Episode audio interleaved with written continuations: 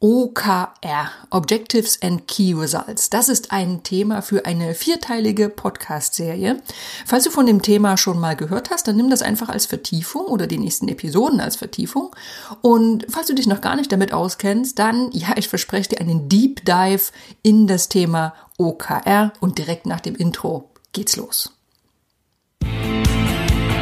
Ladies and gentlemen, welcome to the best project management podcast, Projekte where projects are made easy and exciting. Let's get started.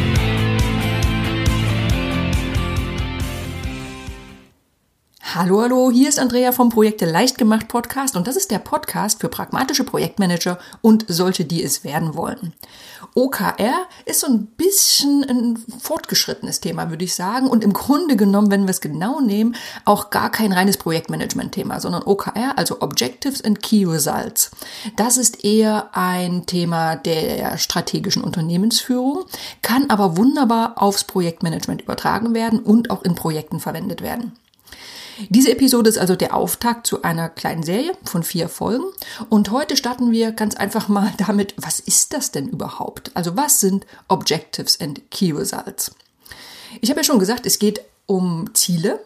Und wenn wir bei Zielen sind, dann fallen dir bestimmt smarte Ziele ein, da fallen dir irgendwelche KPIs ein. Und OKR, was hat das jetzt damit zu tun? Also ist das jetzt ein neues Werkzeug zum Setzen von Zielen? Braucht es das unbedingt? Ja, braucht vielleicht nicht, aber ist einfach sehr nützlich. OKR ist ein ziemlich heißes Thema, nicht ohne Grund, denn es wird von den Technologieriesen eingesetzt. Ne, Google, Twitter, LinkedIn, alle verwenden OKR. Andere Großkonzerne wie Walmart und die ING Bank. Also irgendwas muss ja an dem Thema dran sein. Und deshalb schauen wir in dieser und den nächsten Folgen mal ein bisschen genauer hin. Ein kleiner Warnhinweis. Wir bekommen manchmal Rückmeldungen über zu viele englische Begriffe in unseren Inhalten. Und ich kann schon mal ankündigen, in diesen Episoden wimmelt es von Anglizismen. Und naja, Objectives, Key Results und weitere Begriffe, die werden wir jetzt auch nicht übersetzen, sondern ich verwende einfach die gebräuchlichen Varianten. Ansonsten klingt's auch einfach komisch und am Ende weiß gar niemand mehr, was gemeint ist. Also, ich steige ein. Was sind OKR? Objectives and Key Results ist ein Framework zur Zielsetzung. Das ist eine Planungsmethode und es ist ein Werkzeug zur strategischen Ausrichtung eines Unternehmens. Äh, wie gesagt, es wird häufig unternehmensweit eingesetzt, eignet sich aber auch nicht nur für das gesamte Unternehmen, sondern für Unternehmensbereiche, für Abteilungen, für Teams oder sogar für eine äh, einzelne Person und das persönliche Selbstmanagement. Wie so oft in Projekten und im Management ist das jetzt gar nichts bahnbrechend Neues. Na, es werden einfach bewährte Konzepte in ein Framework gepackt, also in einen gemeinsamen Rahmen. Und dieses Framework vereinfacht und organisiert den schwierigen Prozess von Zielsetzung und Reviews. Zusammengefasst, was sind OKR? Es werden messbare Ziele definiert und in regelmäßigen Abständen gemessen und überarbeitet und das meist quartalsweise. Wo kommt das Ganze denn her? Ja, auch da nichts Neues. Du hast bestimmt schon mal von Management by Objectives gehört.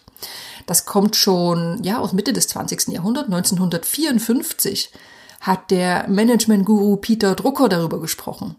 Und dann in den 1970er Jahren wurde dann von zwei Amerikanern, nämlich Andy Grove und John Durr, dieses OKR-Konzept entwickelt. Und zwar bei keinem geringeren Konzern als Intel.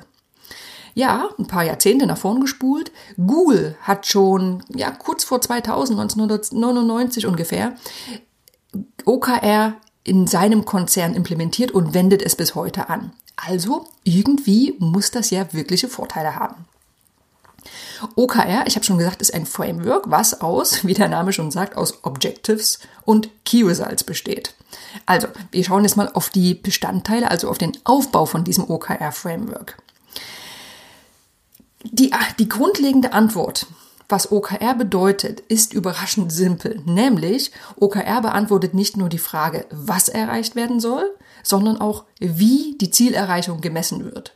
So, und dieser John Durr, der die OKR entwickelt hat, der hat dafür eine bestimmte Formel verwendet. Und zwar auf Englisch, I will objective as measured by this set of key results.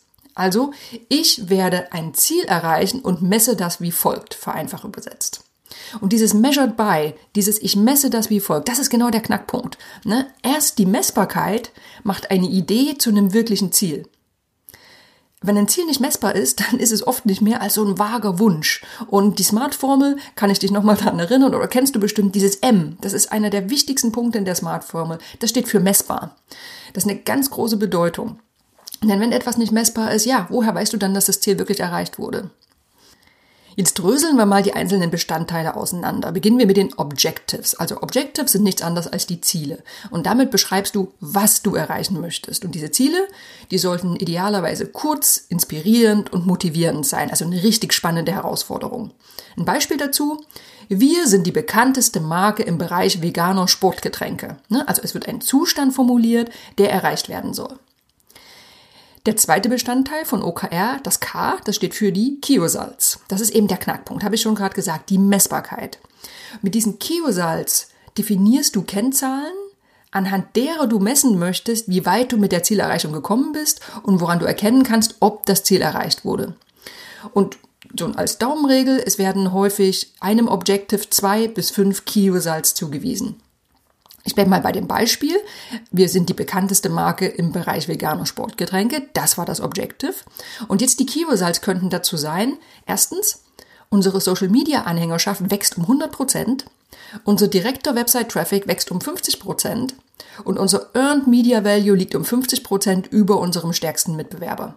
Ne? Also ganz wichtig, messbare Werte. Du siehst schon Zahlen. Ein schönes Zitat dazu. If it does not have a number, it is not a key result. Das kommt von Marissa Mayer, das ist eine frühere Google Top Managerin und die hat eben gesagt, wenn dieses Key Result keine Zahl hat, ja, dann ist es kein Key Result. Also Zahlen rein.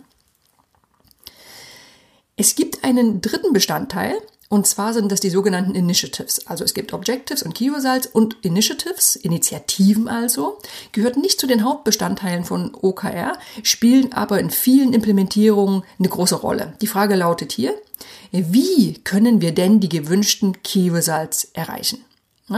Im Gegensatz zu den Key Results werden also keine messbaren Zustände beschrieben, sondern Maßnahmen, mit denen die Erreichung der Ziele am wahrscheinlichsten ist. So, und diese Initiatives, diese Initiativen, das können einzelne Aufgaben sein oder auch ganze Projekte, je nachdem, wie groß die Objectives, also die Ziele, formuliert wurden. Weiter geht's mit dem Beispiel. Initiativen für äh, das Beispiel mit den veganen Sportgetränken könnte es sein, Social Media Agentur engagieren und Influencer-Kampagnen durchführen. Hier geht es also ganz gezielt um Aktivitäten, um Maßnahmen.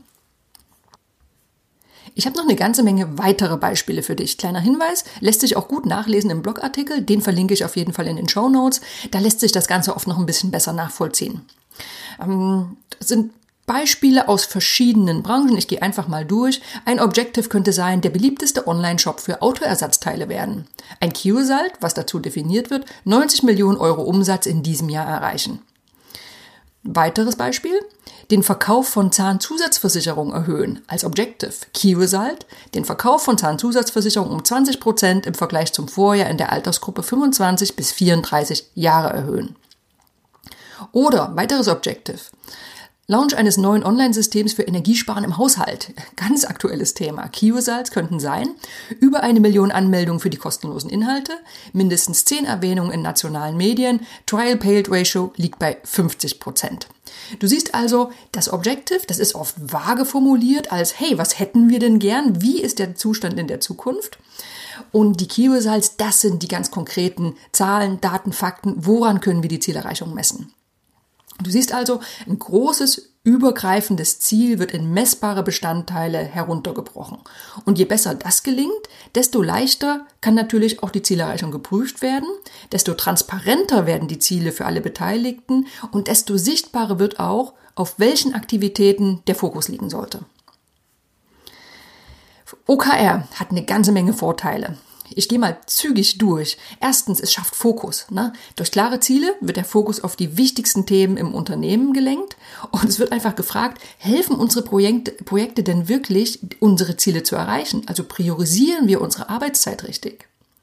Dann die Ausrichtung im Unternehmen ist einer der größten Hauptvorteile von OKR. Wenn alle Beteiligten die große Richtung kennen, wo soll es hingehen, wenn Prioritäten in einem regelmäßigen Zyklus gesetzt werden, dann werden auch Ressourcen effizient eingesetzt. Klare Kommunikation, ne, das Ganze ist sehr transparent.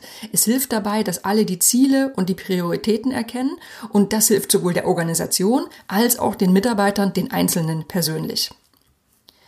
Weiterer Vorteil, ganz wichtig, der Fokus liegt auf Ergebnissen. Ne?